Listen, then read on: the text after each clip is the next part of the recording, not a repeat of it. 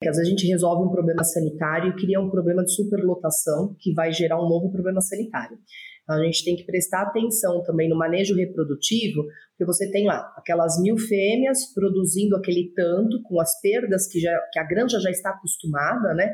Mas com as perdas, eles estão preenchendo ali os lotes de, de crescimento e terminação.